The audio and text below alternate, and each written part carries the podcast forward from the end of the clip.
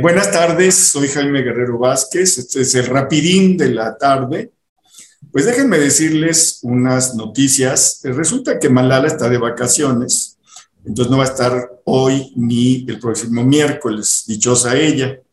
Y por otro lado, pues Tere se nos volvió a ponchar. Entonces, pues no está. Yo espero que se recupere, dice que está haciendo todo lo posible para que en la noche pueda salir en el rapidín nocturno y bueno, pero mientras tenemos invitados de lujo. Primero le doy las gracias porque pues tuvimos que sacarla de una reunión de alto nivel en Kiev a Stephanie Enaro. Stephanie, bienvenida. Hola Jaime, hola Rapidines. Muy bien, y por otro lado, pues tenemos como invitado también a Pedro Aguirre, que ya saben ustedes, pues es un invitado que eh, pues muy seguido tenemos, bueno, no tanto como debería, pero sí viene con nosotros. Pedro, bienvenido. Hola Jaime, pues con el gusto de estar otra vez con ustedes, con los rapidines y con, por supuesto, con Stephanie, la reciente cumpleañera que felicito muy calurosamente y que se cuide mucho de las bombas, porque allá llueve en Kiev, pero llueven bombas y misiles. Y hasta yucatecas, ¿no? Y hasta yucatecas. Muy bien, pues están viendo una foto que me mandó Esencias, es una foto de, del World Trade Center México, eh, la ciudad nocturna, digo para variar, porque normalmente estamos en Times Square o Kiev, y ahora estamos en, en, este, pues, eh, volando sobre la Ciudad de México y aquí estoy yo. Bueno, pues hay varios temas que en la mañanera trató el presidente eh, pues eh, abordó lo de la guardería ABC para un poco distraernos de lo que sucedió en Michoacán, en San José de Gracia, Michoacán. Y bueno, pues hasta con, un, con video de Humberto Moreira. Eh, también habló del informe del presidente de Estados Unidos, Joe Biden, sobre todo por dos temas que trató, bueno, por un tema que trató Biden, que es el de los migrantes, la urgencia de Biden para que el Congreso apruebe la reforma migratoria. Habló de los refugiados y ahí un reportero de, pues le metió un gol curioso. Este, pues estos son algunos, no todos los temas. También, aunque no lo crean, habló de los desplazados en México y de romper la ley, así como, como lo oye, invitó a los asistentes a que juntos rompieran la ley. Y bueno, ya que se trata de dos personas, Stephanie y Pedro, pues que se interesan mucho por temas internacionales, pues yo quisiera que empezáramos eh, por el informe de Biden eh, y su relación con México y lo que dijo López Obrador. También, pues de que ya saben que se va de gira eh, con Ken Salazar en 12 días para revisar el muro que somos, este, y el asunto de los refugiados, que nomás les pongo como, ahora sí que como provocación a Stephanie y a Pedro, eh, pues le preguntó un reportero, le dijo, oiga, presidente, pues usted, este, eh, pues dice que va a recibir a los rusos y ucranianos con los brazos abiertos. Ah, sí, claro, vamos a recibirlo con los brazos. Oiga, presidente, ¿y por qué hemos roto récord en regresar haitianos y centroamericanos y recibimos a todos los refugiados eh, con los brazos abiertos? Y el presidente dijo, ¿y de qué medio vienes? Era del financiero. O sea, esa fue la respuesta del presidente. ¿De qué medio vienes? Ah, no, pues que es parte, esa es una pregunta de conservador. Bueno, pues dejo la palabra primero que nadie a Stephanie y luego le pediría que se la pasara a Pedro. Adelante, Stephanie. Pues muchas gracias, Jaime Pedro, por, por las felicitaciones. Y retomando el tema de eh, el discurso de Biden, la migración y lo que está pasando, creo que hay que entenderlo bajo el contexto de que la migración es un tema electoral en Estados Unidos. Estamos en el marco de las elecciones de medio término de Estados Unidos y esto es muy importante. Y esto López Obrador lo sabe. Y aparte en México tampoco van tan bien las cosas. Eh, tenemos una inflación bastante alta, la economía tampoco está muy bien y la inmigración hacia Estados Unidos de alguna manera siempre ha sido la válvula de escape de este gobierno. Entonces, de alguna manera, estos dos puntos tan importantes se unen en este preciso momento y cabe la distinción de que no es lo mismo el migrante que llega a pie que el migrante que llega en avión. Esto siempre lo hemos visto suceder en Estados Unidos, pero también en México. Con los centroamericanos hay muchos problemas, pero el estadounidense que llegó y se quedó, la se quedó aquí más allá del tiempo que le permitía la visa, pues no hay ningún problema, con los canadienses tampoco. Parece que solo hay problema con los centroamericanos y esto tiene cuestiones socioeconómicas, pero también tiene mucho de cuestiones racistas, además de que si una persona llega en avión, pues quiere decir que su centro, no su fuente está mucho más lejos y esto de alguna manera no se considera como una amenaza, es de alguna manera lo que habla Huntington en este famoso artículo del 93, que es el choque de las civilizaciones, pero tropicalizado a lo que está ocurriendo con México.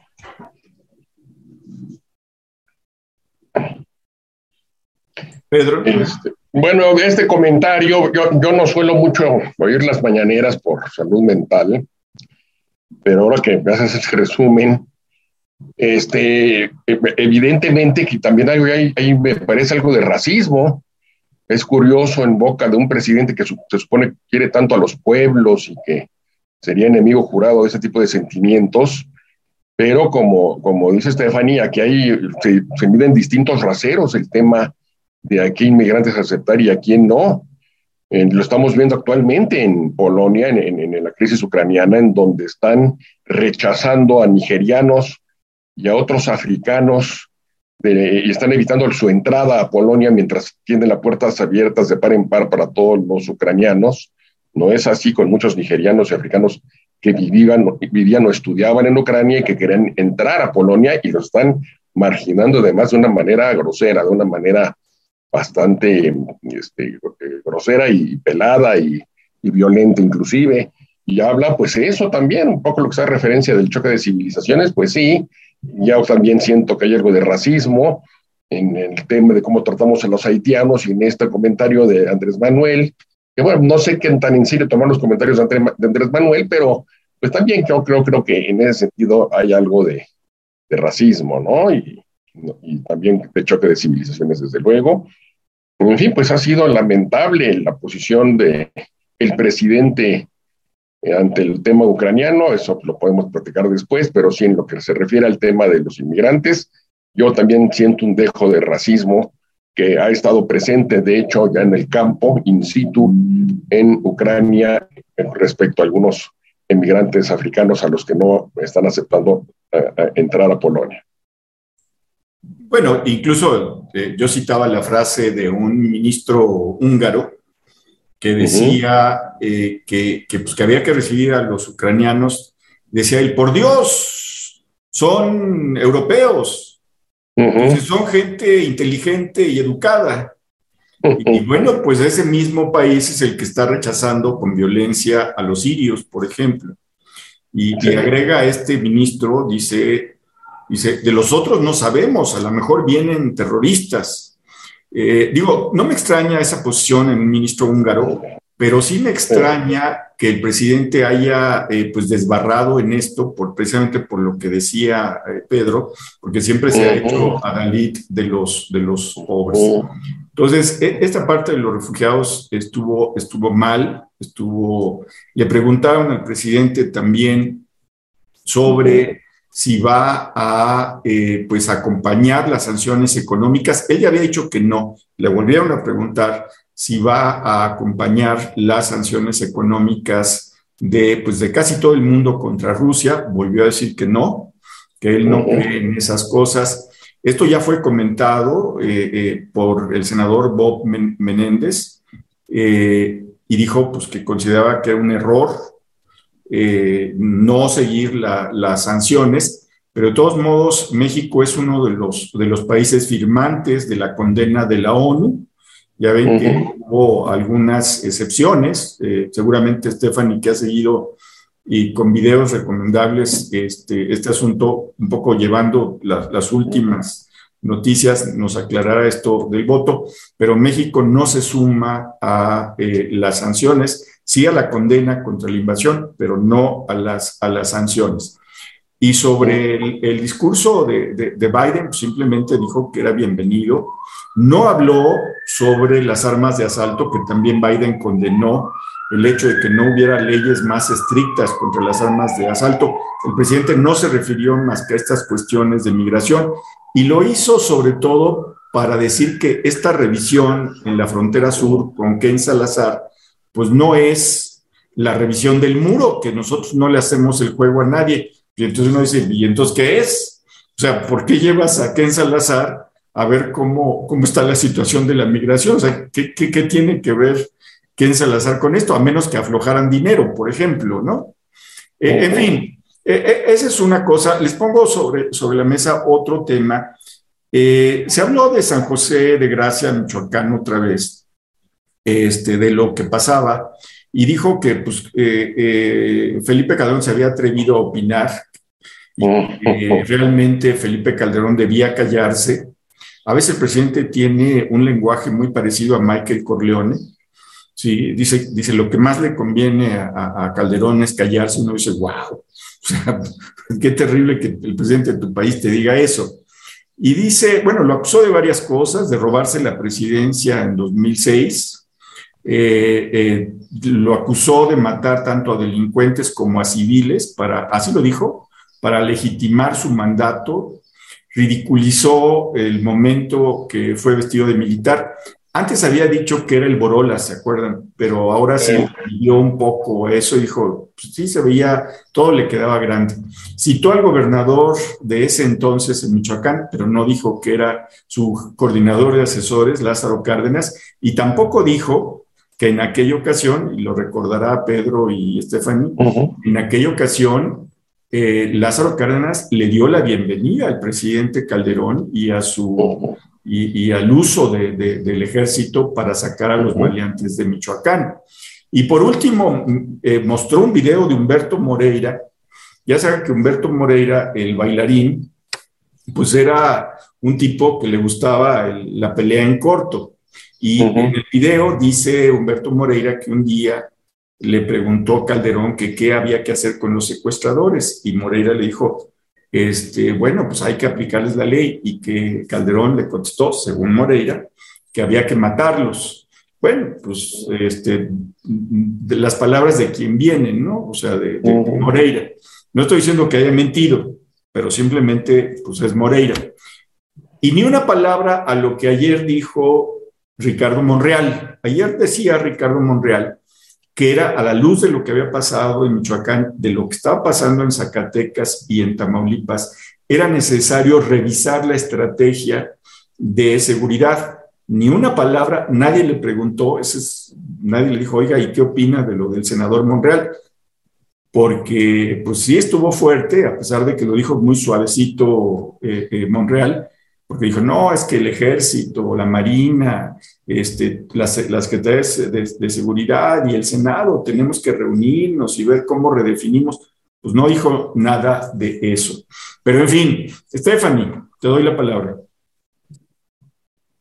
Yo creo que hay varios puntos eh, de tocar antes de lo de Monreal.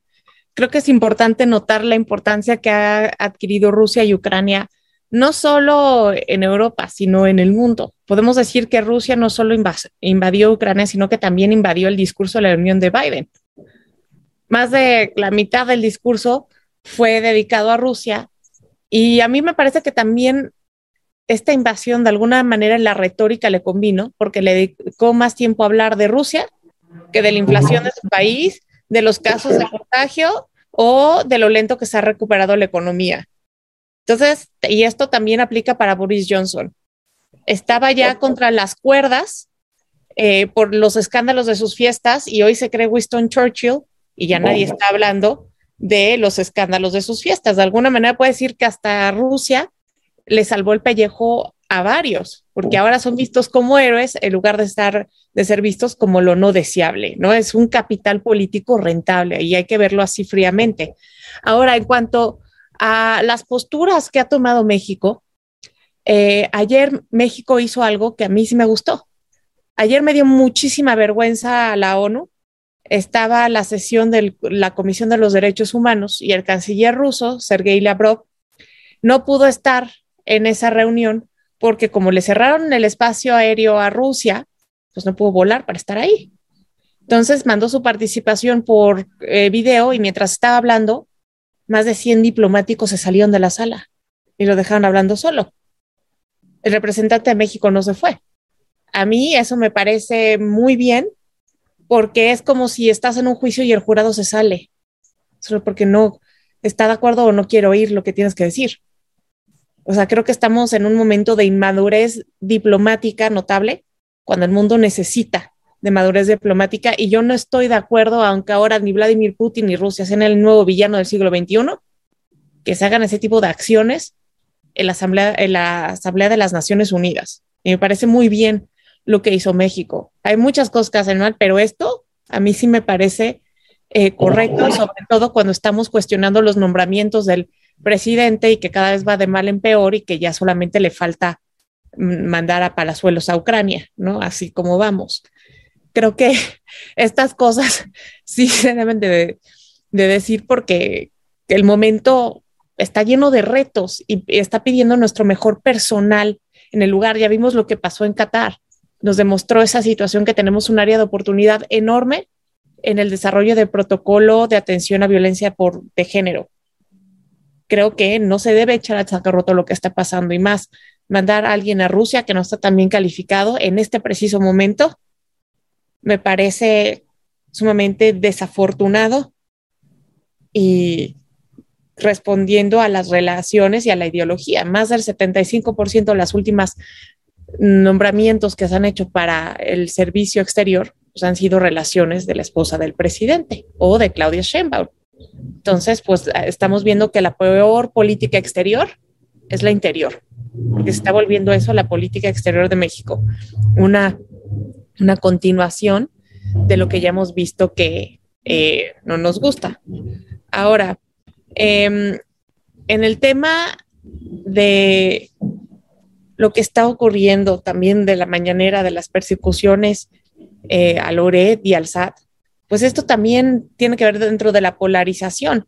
También hoy dijo que había que seguir persiguiendo a Loret y pues no cambia de página desde hace varias semanas porque no se puede sacudir el escándalo de la Casa Gris, pero también está intentando dividir a los periodistas internamente, porque con el mensaje que él manda está intentando decir hay de periodistas a periodistas y sí, estamos hablando de una guerra en Ucrania, pero también hay una guerra en México.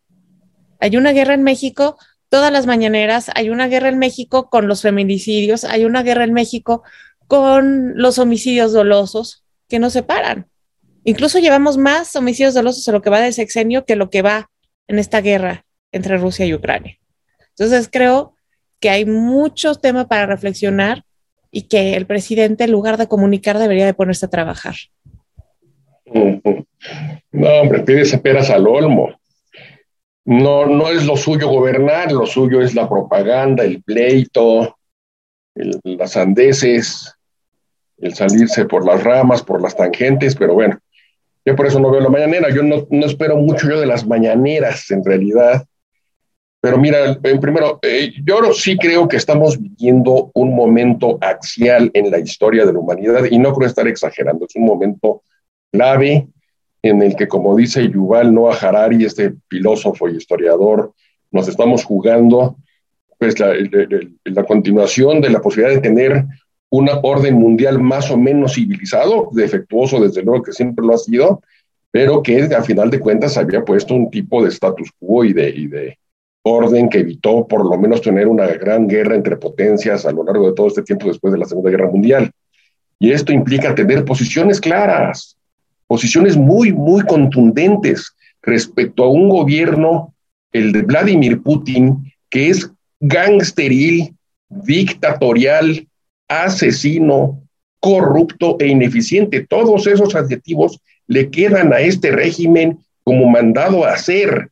Reclaman ser una gran potencia mundial, pero como si estuviéramos en el siglo XIX. Es un gigante con pies de barro, es un país que no tiene una economía este, funcional, es una nación que sigue dependiendo demasiado de los hidrocarburos, es una dictadura que, sanguinaria, asesina, que, que, en estos momentos es un peligro para toda la humanidad y no se puede permitir que se salga con la suya en Ucrania. Sería muy padre que los países pudieran evitar esta invasión de otra manera, más directa, digamos, pero evidentemente lo que se juega es una guerra mundial.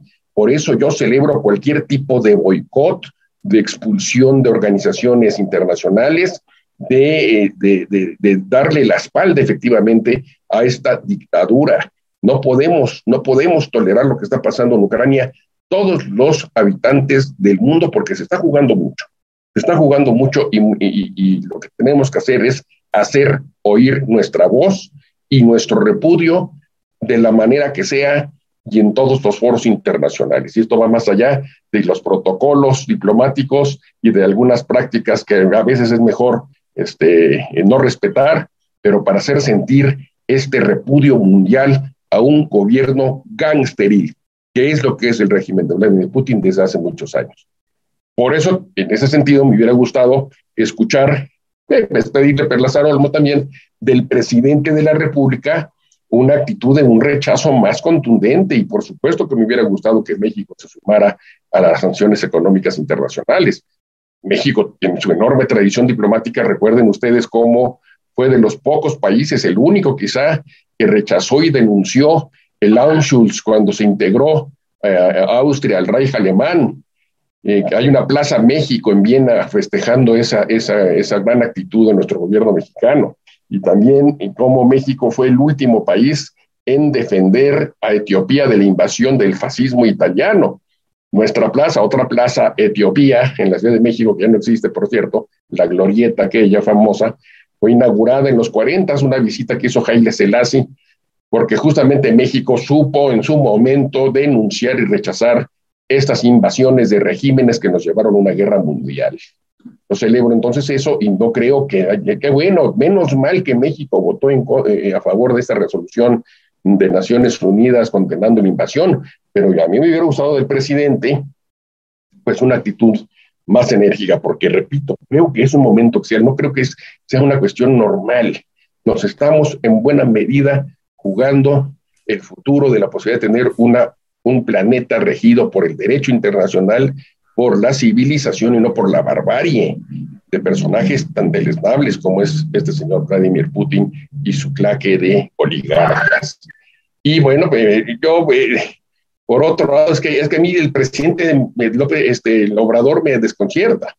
Eh, todos los días, es todos los días, si fuera hoy nada más uno, dice, ay, sorprendidos de, cómo se mete con Calderón de la manera más inopinada, de cómo siguen eh, con Loren de Molá, pero es una cosa de todos los días. Todos los días sale con algo inoportuno, con una sandez, con una locura. Hacen que cuestionar seriamente ya la, la, estabilidad mental de quien es el encargado del jefe del, del Poder Ejecutivo en México. O sea, yo, yo entiendo que pueden ser estrategias, ¿sabes? Stephanie lo apuntaba y muy bien, por cierto, como Biden, como Johnson y como muchos estadistas internacionales se subieron sobre la ola de la guerra contra Ucrania para esconder muchos de sus efectos y de sus graves insuficiencias como gobernantes. Todos los gobernantes lo hacen, pero de una manera tan sistemática, tan cotidiana, y déjame decirte, tan torpe ya, es de verdad preocupante lo que sucede con el presidente López Obrador. Esto que sucedió en Michoacán, por supuesto, que es una luz roja enorme de lo que está pasando con la violencia en el país, pero la respuesta es todavía peor. O sea, en lugar de dar una respuesta profesional, política, frontal a este tema, echa la culpa al pasado y nos vuelve a hacer una retaíla de todos sus resentimientos y sus odios y sus fobias que a nadie le interesan, pero que considera que basta para tener más o menos satisfecha a su clientela electoral es verdaderamente preocupante. El único consuelo que me queda, que es muy triste, es pensar que hay de gobernantes locos a gobernantes locos. Algunos nada más afectan a sus pobres gobernados. Pues, ¿A quién puede afectar que un señor todos los días días andeses, mentiras y, este, y tonterías en las mañanas en su, en su conferencia mañanera? Pues a los pobrecitos que gobierna nada más. Cuando el loco gobierna una potencia nuclear con alcances globales, pues ahí se nos afecta a todos. Y todos tenemos que tomar cartas en el asunto de alguna manera o de otra. Es un momento crítico, crítico de veras, en este mundo en donde se enfrentan además dos modelos de gobierno, dos modelos de desarrollo, uno autoritario, otro la democracia liberal. Desde luego no es perfecta de ninguna manera, desde luego tiene muchas insuficiencias, pero es la menos mala, de acuerdo a mi punto de vista. Eh, a, ver, nomás una cosa rápida, ya, ya puso Pedro, y sin ánimo de ser un picapleitos, te pregunto, o sea, estamos de acuerdo en que las sanciones por la invasión, digo las sanciones, la, la, reprobación por la invasión es una cosa, pero romper relaciones con Rusia o sumarse a las sanciones, ¿sirve o no sirve? ¿Tú cómo la ves, Stephanie? ¿Tú que has seguido punto por punto. A mí de romper relaciones con Rusia sí se me hubiera hecho algo extremo y, creo que no está dentro de nuestro tablero geopolítico. Y más allá de todo esto, a ver, tanto me parte el corazón ver al pueblo ucraniano en esta condición, como me parte el corazón ver al pueblo ruso con las sanciones que están teniendo, con el precio de los alimentos que ha subido 30%, de un día para otro, eh, teniendo que sacar el dinero corriendo los cajeros para que no se queden sin liquidez. Me parece horrible lo que están viviendo. Yo celebro el hecho de que no se haya unido México a estas sanciones económicas porque los rusos de a pie como nosotros ni la deben ni la temen. Ahora, también creo que estamos sí en una época donde estamos en una mañanera global. Creo que el discurso está muy polarizado, muy ideologizado y que se está perdiendo la objetividad. Yo no defiendo a Vladimir Putin, es un dictador, quiere quedarse en el poder, alguien que asesina, que, encarcela a la oposición, en verdad no está bien, tiene problemas. Estoy de acuerdo en que lo, lo mejor desde mi perspectiva también es la democracia, pero eso no quiere, el que él sea malo no quiere decir que todo lo demás que le hagan sea correcto. Creo que se están perdiendo los estándares, creo que no se está midiendo con la misma vara porque Estados Unidos hubiera reaccionado de la misma manera que reaccionó Rusia si le hubieran puesto misiles en Cuba, como ya lo hizo en 1962, o si China hubiera llegado aquí a poner misiles misiles en Baja California. Es que Mozart quería participar. Sí, sí, Mozart es bienvenido siempre. Misiles en, en Baja California. Entonces, no estoy de acuerdo. Creo que esto nos demuestra los huecos que hay en la diplomacia mundial está fallando muchísimo. O sea, creo que el que esto haya escalado a esta situación es un fiasco tanto la política exterior de Joe Biden como la de los europeos. Se nota mucho el vacío que deja Angela Merkel. Ella sabía que no había que tocar a Ucrania porque si no esto va a tener problemas con Rusia. Tiene meses que se fue y ya estamos metidos en esto. Y francamente creo que hay que reflexionar. Tanto los rusos tienen las manos llenas de sangre con los ucranianos que han muerto, pero también los tiene Occidente.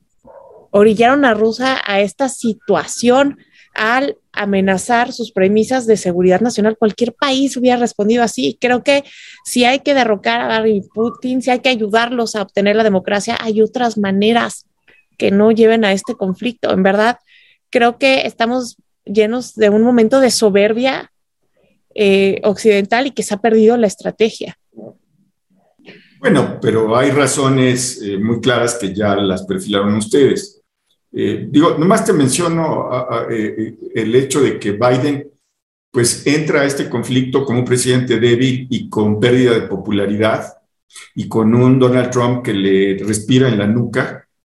Este, y bueno, pues lo que está tratando de demostrar, como tú dijiste, más de la mitad de su discurso del estado, del informe del Estado de la Nación, se lo dedica a un tema que él busca que, que lo haga fuerte, que les haga olvidar a los norteamericanos sus problemas eh, eh, en casa.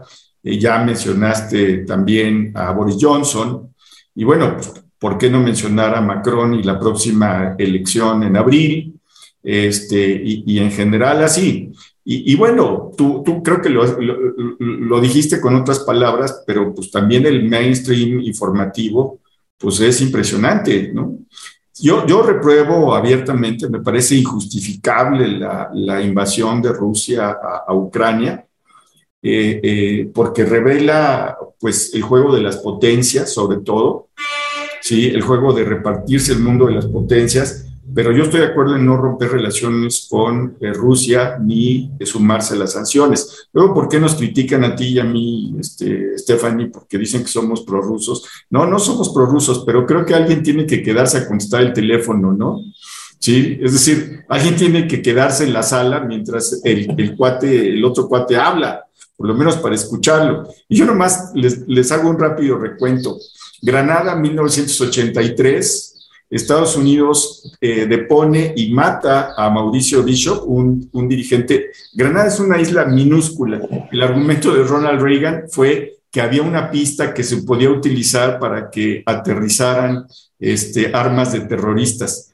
Digo, por una pista, una islita. Luego Panamá con, con este Manuel Noriega, que llegan 30 mil soldados lo sacan, lo llevan a Estados Unidos impunemente. Las dos son acciones que no recibieron el beneplácito de nadie y que yo sepa, ni Francia ni Reino Unido dijeron, hay que romper relaciones con Estados Unidos. Nadie. Luego Irak, la famosa este, tormenta del desierto, que esa fue una cosa impresionante, autorizada por las Naciones Unidas, en donde sacan a Irak de Kuwait pero sobre todo para defender las, las, las, empresas norteamericanas. Luego Somalia, que hasta hay una película también autorizada por las Naciones Unidas, sí, había que frenar el asesinato, sin duda, de una serie de, gente que llegó a ayudar, a hacer una ayuda militar, eh, humanitaria, pero el costo de frenar eso fue de cientos y miles de personas muertas. Las dos intervenciones de Afganistán, eh, la creación de, Osama Bin Laden por la CIA, o sea, que no se nos olvide, es un, es un hechizo creado por, por la CIA. Este, eh, y luego la ocupación norteamericana en de, de 2001 a Afganistán hasta 2021, que no sirvió ni para fortalecer las instituciones democráticas ni para darle más derechos eh, sólidos a las, a las mujeres. O sea, llegaron de nuevo los talibanes y barrieron con eso sin ningún problema. ¿sí? Y, podía yo seguir con Sudán, este, Yugoslavia, autorizado también por la ONU, Afganistán, e Irak. Como viejo trotskista, pues tengo muy claras esas cosas y ustedes me, me perdonarán, pero Pakistán, Yemen, Libia, con apoyo de la OTAN, o sea, que costó eh, eh, bueno, miles de vidas. Entonces, eh, a ver, hay que reprobar al, al, bully del, del, barrio de allá, pero también hay que tener claro que el bully de este barrio, pues este, también está tratando de lavarse la cara este, con eso. Es decir, por supuesto que es reprobable lo que hizo Putin, Putin, pero también no hay que olvidar lo que ha hecho Estados Unidos y que eh, lo que quiere Biden es eh, pues salir lo mejor posicionado internamente por esto. Y, bueno, ahí yo estoy de acuerdo simplemente eh, con, Pedro, porque pues tenemos un presidente timorato, bueno, no fue la palabra que utilizó Pedro, pero, pero tenemos un presidente que no le entiende al asunto, que no quiere entender, y que yo no sé si pueda entenderlo. Sí, entonces sí, me parece un presidente timorato. Ahora les voy a hacer una profecía. Yo creo que Putin cometió un error mayúsculo. Creyó que esto era como 2014, una invasión rápida, obligar, ya, ya, pues ya está en la central nuclear más grande de Europa, por cierto, ya los europeos casi, y casi se desmayan, ¿sí? Porque dijeron que había que defenderla. Papas, ya la tienen los rusos. Este, Putin creyó que una invasión rápida y obligar a sentar a negociar a los demás no es 2014. A Putin le va a costar el puesto y probablemente algo más. Ese, Ojalá. yo supongo, pero bueno, así es como yo lo veo, pero, pero, está muy claro por qué no nos quieren a Stephanie y a mí, porque dicen que somos prorrusos encubiertos. No, no, para nada. No, no, no. Algo, un dato que estuve buscando es cómo está el apoyo popular eh, de Putin y cómo le va a afectar en esto. Y lo que a mí me sorprendió es que hay varias encuestas que indican que está muy sólido el apoyo con la clase media baja. Entonces, que esto, aunque nosotros pensemos que sí le puede afectar, que probablemente no, y más depende cómo lo venda él. Mañana va a haber negociaciones eh, en la frontera con Polonia se van a reunir nuevamente y vamos a ver a qué acuerdo se llega y también cómo lo venden. Todo es capitalidad, todo es capital político y ahorita mientras estamos aquí en el Rapidín, acaba de caer en manos rusas la ciudad de Kherson, que es un centro regional que está ubicado en la, en la desembocadura del río Dnieper, que está al noroeste de Crimea, y es la primera gran ciudad ucraniana capturada por Rusia durante la guerra. Entonces creo que pues va a tener con qué negociar. Vamos a ver qué vende y espero que ya se acabe pronto este conflicto porque de todas maneras el músculo económico de Rusia no aguanta un conflicto a largo plazo. Ese es el punto. Pedro. Miren, yo, no hablo de romper relaciones, ¿eh? yo hablo de sumarse a sanciones económicas internacionales. Y tampoco veo las cosas blanco y negro. Yo sé que Estados Unidos ha portado muy mal a lo largo de su historia. Y no solo Estados Unidos, Israel. Acuérdense cómo le arrebató Cisjordania y las alturas del Golán. Incluso la ONU reprobó esas anexiones de derecho de conquista proscrito por el derecho internacional y sin embargo no pasó nada, no hubo sanciones. Israel tan alegre sigue con estos territorios. ¿Ha habido raseros distintos? Sí. ¿Ha habido injusticias? También pero hay otras de las intervenciones que citaba Jaime que fueron, por lo menos desde el punto de vista del derecho internacional, legítimas. Seguramente se cometieron muchos errores y arbitrariedades, pero la primera intervención, la primera guerra del Golfo, se hizo con la anuencia del Consejo de Seguridad de Naciones Unidas, y lo mismo la intervención en Afganistán, y en fin, este, hay una diferencia, mal que bien, desde el punto de vista del derecho internacional, entre unas intervenciones y otras es importante contar con el aval de Naciones Unidas porque te da una legitimidad, misma que no tuvo George Jr. cuando hizo la Segunda Guerra del Golfo, buscando las discarmas de destrucción masiva, eso también es cierto. Pero aquí el punto es saber, ¿qué sentiría Estados Unidos si Rusia le mete unos misiles en la frontera de México? Bueno, para que eso pasara, México tendría que pedirlo, porque México es un país soberano e independiente. Entonces México tendría que solicitarle a la, a, la Federación Rusa, oye, mándame unos misiles para apuntar a los Estados Unidos. Ya decirlo es cómico, ¿no? ¿Por qué pasó en Ucrania? Una cosa muy distinta. Ucrania siempre tuvo, o casi siempre, por lo menos desde que desde la revolución del Maidán, del Maidán tuvo la pretensión de integrarse a la Unión Europea y de integrarse a la OTAN. Y lo hicieron porque sentían en la Federación Rusa una amenaza constante. Se trataba de la potencia que les acababa de arrebatar a la mano la Crimea había razones de Ucrania para integrarse al OTAN, no fue nada más porque sí, ni son ganas de que Estados Unidos va a poner misiles porque un día amaneció y le dio la gana.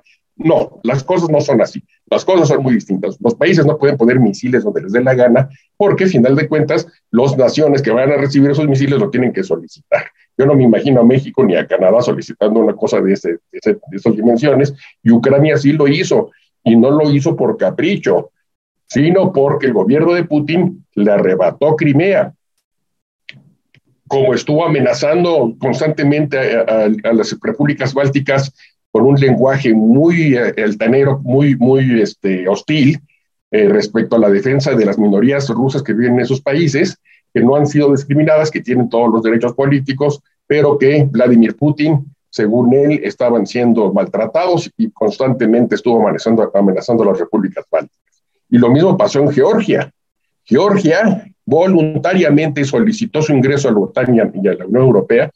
¿Y qué sucedió? Que la Federación Rusa los invadió, reconoció a Osetia del Norte y Abjasia como repúblicas independientes y aplastó a un país vecino. Esto quiere decir que Rusia tiene una actitud beligerante con sus vecinos y que toda esta situación de que algunos de ellos quieran ingresar a la OTAN no es por capricho, sino porque tienen a un este, a, un, a un gigante cuyo gobernante gángster tiene añoranzas imperiales, quiere restaurar un imperio del siglo XIX en el siglo XXI. Está bien, señor Putin, pero primero haga que su imperio sea efectivamente un imperio sólido. Si en lugar de dedicarse a robar, a formar una, una oligarquía rapaz, que no ha sabido aprovechar las enormes potencialidades humanas y naturales de Rusia para hacerlo una verdadera potencia, otro gallo cantaría. Pero lo que tenemos es un dictador que lo único que puede vender es la añoranza imperial, la añoranza de que Rusia es grande y de que cuenta en el mundo y de que son herederos del imperio ruso y de los Romanov, e inclusive también de los comunistas, porque también tiene esa añoranza, hace esa manipulación de la historia, pero fuera de eso no puede vender nada más. ¿Dónde está la capacidad del llamado poder blando? Es lo que verdaderamente en este siglo, el XXI, hace de una potencia una potencia mundial. Ya sabemos que es una potencia militar, eso nadie lo duda, pero vemos también lo inefectiva que es en el momento a la hora de la verdad y en el momento en que tienen que enfrentar sanciones económicas internacionales. Entonces, yo te repito, sin, sin ver las cosas blanco y negro, porque las cosas en la vida y en el mundo nunca son así, y sin ver que, Estados Unidos y Occidente son ángeles o blancas palomitas, por supuesto, como lo son, y podemos pasar el resto de la tarde haciendo el compendio de sus arbitrariedades a lo largo de la historia. Sin embargo, hoy por hoy, siglo XXI, 2022, estamos, me parece, en una coyuntura crítica en el mundo en el que debemos ponerle un alto a Putin y a su oligarquía, porque hay modelos de gobierno actualmente enfrentados y el más malo es el que representa Vladimir Putin, una oclocracia, una dictadura, un gobierno de personajes que han gobernado a su país mediante corrupción, ineficiencia, mentiras, hablo de Rusia, ¿eh? Este, y que, pues bueno, entonces valiente potencia van a ser. Eh, hay que ponerles un alto y ese alto implica sanciones internacionales que son dolorosos y que afectan a la gente en Rusia. Por supuesto que sí, y es una lástima y es un sistema imperfecto y puede ser muy criticable. Pero la alternativa es intervenir militarmente a favor de los ucranianos y estallar una guerra termonuclear en el mundo. Entonces tiene que haber una respuesta fuerte, sólida, y es sanciones económicas pese a lo defectuosas que son. Son lamentables, tienen ustedes toda la razón, pero en este momento, en este momento histórico, creo que es lo que se necesita porque estamos jugando la posibilidad de tener un orden internacional más o menos civilizado y de defender la muy defectuosa, la muy criticable, la muy renca, renca este, democracia liberal en el mundo. ¿Frente a quiénes? Frente a los autoritarismos, a los totalitarismos y a los gobiernos populistas este, autocráticos como el que representa el señor Vladimir Putin. Es como yo lo veo, males menores en todo caso, pero, pero es un momento creo que axial. ¿eh? Bueno, antes de que estalle la guerra en este rapidín, este, sí, es, cierto lo que dice Pedro, podríamos pasar toda la, tarde hablando de, de eso. Miren, eh, yo solamente para rematar diría, para no entrar en, dimes y diretes, eh, yo lo que creo es que vivimos todavía en un mundo donde las potencias se reparten el mundo. Y eso eh, es lamentable. O sea, respetan el derecho internacional cuando les conviene, cuando los otros son los que hacen estas cosas y cuando no hacen estas cosas inventan razones. Estados Unidos inventando que, Irak había sido quien había instrumentado el ataque a las, a las Torres Gemelas. Ya hasta Lisa Simpson le explicó con palitos y bolitas a Homero Simpson que eso era falso. Eh, eh, o Putin eh, atribuyendo este, pues el peligro de la OTAN, etcétera. O sea, yo lo que considero lamentable es este reparto del mundo de las potencias, que me parece que es lo, lo reprobable. Y lo que digo es, hay que condenar la invasión de Rusia a Ucrania con los ojos bien abiertos, es decir, sabiendo que este juego no se trata de buenos contra malos, como decía Pedro, sino de intereses económicos eh, eh, puros y duros. En fin, y yo pasando eh, a mi último tema, eh, sí quiero decir que lo, en, la cola de la mañanera de hoy, pues se habló de algo muy grave que ya tocó, que ya tocaron, eh, este, creo que, creo que Stephanie. Eh, hoy les preguntó a los asistentes, que no comunicadores, a los asistentes de, la mañanera, les preguntó que quién estaba de acuerdo, que levantara la mano, quién, eh, eh, quién estaba de acuerdo en dar a conocer una nueva lista de evasores fiscales, incluyendo a medios de comunicación y a los periodistas. O sea, eh, imagínense, o sea, y que en todo caso no sería él, sino sería como la voz del pueblo representada por los asistentes a la mañanera. Y dice que si eh, eh, que levantaran la mano quienes eh, quieren que se den los datos de Carlos Loret de Mola de una vez y que si lo quieren, que le escriban una carta al INAI y otra al SAT pidiéndole eso. Y yo, ante, ante esto, este escándalo, miren, les voy a decir a qué es equivalente. Significa, o sea, como si el presidente les preguntara a los asistentes si están de acuerdo en matar a, a X o Y persona y que mejor le pidamos permiso a la Fiscalía General de la República para poder hacerlo pues perdón, pero este, las leyes ahí están, no se aprueban o reprueban por mayoría, por, por el voto alzado en una mañanera. Esto se me hizo pues muy grave, que el presidente vaya a hacer eso mañana, eh, vaya a dar una lista de evasores fiscales y que hasta el momento el INAI, el SAT, el SAT no me extraña, pero no debería quedar callado y la fiscalía no digan, oiga, esto es abiertamente ilegal. Dejo este último de mis temas. Solamente agregaría que cuando le hablaron hoy de los desplazados en México por conflictos, por violencia, el presidente negó que esto fuera grave. Y la verdad es que sí es muy grave. En México sigue habiendo desplazados, ¿sí? Le preguntaron que qué van a hacer con estos desplazados y la verdad es que el presidente no le interesa y no tiene la menor idea. Dice, no, pues esto que se encargue la Secretaría de, Seguridad. Ah, bueno, que se encargue la Secretaría de Seguridad de los desplazados, que se encargue la Secretaría de Gobernación. O sea, no sabe el presidente cuántos son los desplazados en México. Son decenas de miles de desplazados por, por violencia. El presidente está invitando a romper la ley y por otro lado minimizando el asunto de los desplazados. Este fue mi último tema. Le pregunto a Stephanie eh, si quiere agregar o declarar la guerra en nombre de. me parece importante lo que estás mencionando de cómo el presidente puede decir abiertamente que le va a decir algo al SAT. Creo que ahí se pone mucho en entredicho la independencia institucional, la independencia de los poderes, y cómo pues, lo hace de manera abierta y es parte de una propaganda electoral rumbo a su revocación de mandato y también rumbo al 2024. Es un elemento sumamente propagandístico que tiene un trasfondo, ¿no? Esta división entre ricos y pobres, entre eh, el dinero es malo, ¿no?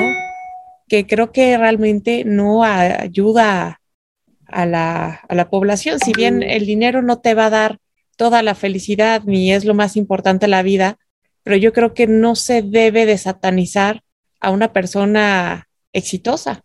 Yo creo que más bien hay que preguntar, oye, ¿cómo le hiciste? ¿Qué tips nos das para que más personas puedan imitarlo y llegar a ese punto? Yo creo que el éxito se debe celebrar y que no se debe de satanizar. Y esta división que quiere crear entre el pueblo, pero también entre los propios periodistas, pues me parece macabra. O sea, yo siempre me pregunto qué hará él terminando las mañaneras. O digo, él, se debe de reír solito como dos horas de todo lo que dijo cínicamente y todo el mundo le creyó. O sea, no creo que haya nadie que se más que él todas las mañanas y eso me parece terrorífico. Este, Comentario. Dicen, Stephanie, ahorita que escuchaba yo de lo que decías, dicen que los que opinan que el dinero no compra la felicidad es porque no saben dónde comprar. Bueno, eh, bueno, eh, eh, el presidente, pues es un show, es un caso. El problema es los, no, no que lo que dicen los populistas, sino toda la gente que les cree y a Andrés Manuel, y a Putin, y al que me pongas, ese es el asunto. Son millones y millones. Mira, respecto a los impuestos, que por supuesto es ilegal que esté dando a conocer este tipo de información y quizá algún día lo tenga que pagar, esperemos, al igual que también Putin pague sus crímenes de guerra. Bueno, eh, a, mí me encantaría conocer las declaraciones fiscales del presidente López Obrador, porque creo que es un paria fiscal ¿Qué hizo a partir de que dejó la jefatura de gobierno del DF? ¿De qué vivió? ¿Y dónde están sus declaraciones fiscales? Y que de pasadita nos enseña las de su hijo José Ramón. Digo, ya que estamos hablando de declaraciones fiscales y de cuentas claras. Entonces, cuando dices, bueno, es que no puede ser que anden en este tipo de guerras absurdas, ridículas, de, chismorajos, cuando el país está cayendo a pedazos, a pedazos, con esta violencia y con esta crisis, etcétera. Entonces, yo, para concluir, nada más te diría eso, que, bueno, hay, hay locos que afectan a todo el planeta y hay locos que nada más afectan a sus pobres gobernados. Ahí está la distinción, la diferencia entre uno y otro, de los que hablamos el día de hoy y lamentable, francamente, sí, las actitudes, las opiniones, estas mañaneras, que son cada vez se parecen más a un manicomio o un circo, no sé, pero, pero sí, yo, yo no las veo porque, porque es una cosa verdaderamente lamentable y odiosa. ¿eh? Muy bien. Bueno, pues eh, leo comentarios. Esencias de Mujer dice, aunque los reportes oficiales indican una atípica baja de homicidios en México. La realidad es que esta podría ser causa, a causa de hechos como los de San José de Gracia en Michoacán. Es decir, me imagino que el ocultamiento de cadáveres. Irma Stover, me mandaron un mensaje muy inquietante. Dicen que la inteligencia alemana tiene información que podrían cometer atentados en Alemania y otras partes de Europa. Pues ojalá que no. Jorge Vázquez, hola Rapidines, buenas tardes, saludos. La frase de hoy con varios destinos.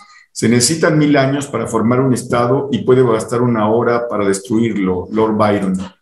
Ofelia Piña, y muchas bendiciones en tu día, Stephanie. Que pases muchos, muchos más con una vida plena. Ay, muchas gracias. Eloisa Yakov, en Ucrania, un comediante se convirtió en presidente y ahora es un líder triunfador, carismático e inspirador. En México, un líder carismático e inspirador es padre y terminó siendo comediante fracasado. bueno, está buena, esta está buena, se la voy a volar. Bueno, Eloisa, es bueno, está bueno. Este, Jecos, habría que saber el contexto del discurso, en qué tono se expresaba, pero sí era como los de Putin, de suficiencia y superioridad rusa. Qué bueno que lo dejaron solo. Eh, Sergio Sanas, siento diferir a veces de Jaime, pero le sale su esencia anti-yankee de los setentas y creo que hay que ser más prácticos. economías abiertas de interdependencia con el Ok, ok. el, mundo, el mundo es de malos y menos malos. Permitamos a los buleadores, entonces. Bueno, hasta, hit. Vaya que aquí la gente es muy cerrada. Entiendan que la mendiga geopolítica no es blanco y negro. Aquí no te puedes llevar por lo del pensamiento común de la gente. No, no, no, no. Moon, efectivamente, Estados Unidos ha abusado demasiado, pero el argumento de que cómo hicieron eso se le permitirá a Rusia invadir, aunque sea rápida invasión de plano, no va. Conste que nadie dijo eso aquí, ¿eh? Nadie dijo eso. Fernando Lorenzo Sandoval, Santa María, yo veo la diferencia en que cuando invade Rusia en este momento genera un precedente para que pueda expandirse a países como sería Polonia, Estonia, Lutan, eh, Lutania, aquí, no, no es Lutania. Lituania. Este, es, Lituania y Letonia. Letonia. Rápidamente, Letonia es interesante para México porque hay mucha gente que piensa que nuestro presidente es monolingüe, que no habla más que español. Y alguna vez alguien comentó, no, no es cierto, habla un idioma del Báltico. Es que puede ser, sí, el señor habla letón. Le tuvieron que aclarar, no, habla lentón, no letón, lentón. Bueno, Sergio Salas, buenas tardes, haciendo un balance. No hay chistes de la tarde. Ya me voy. los americanos Dice Sergio Salas, buenas tardes, haciendo un balance rápido, donde hay cosas mejores con los americanos o con los rusos, pensando como mexicanos, ejemplo, Estados Unidos rescató a México en 94 de la debacle. ¿Qué más quieres? Se rescataron a ellos, pero bueno. Sí, Eloisa Yakov en Ucrania, un comediante se convirtió en, ese ya me lo leí. A ver, Eloisa Yakov, entonces, como Estados Unidos es tramposo, hay que tolerar a Rusia, Jaime, otra vez, otra vez. ¿Ya ves, Stephanie? Nunca dijimos eso. es que, ¿sabes qué? Ya está tan satanizado que, que ya no se escucha bien lo que sí se pasa como ayer en la ONU no, ya va a hablar, no, no, ya no lo queremos oír. no, no, yo no estoy diciendo que Estados Unidos es tramposo. Yo lo que estoy diciendo es que Estados Unidos ha abusado de su papel de potencia una y otra vez. Sí, eso es indiscutible. ¿eh? De la ONU, a veces no. Es francamente injustificable lo que ha hecho Estados Unidos, pero eso no justifica lo que hace Rusia aquí. Espero que ya con eso quede claro. Sea, por favor, de veras. Y además hay un racismo en los medios de comunicación. Ah, también el tema del racismo. He visto dos notas que me han preocupado mucho.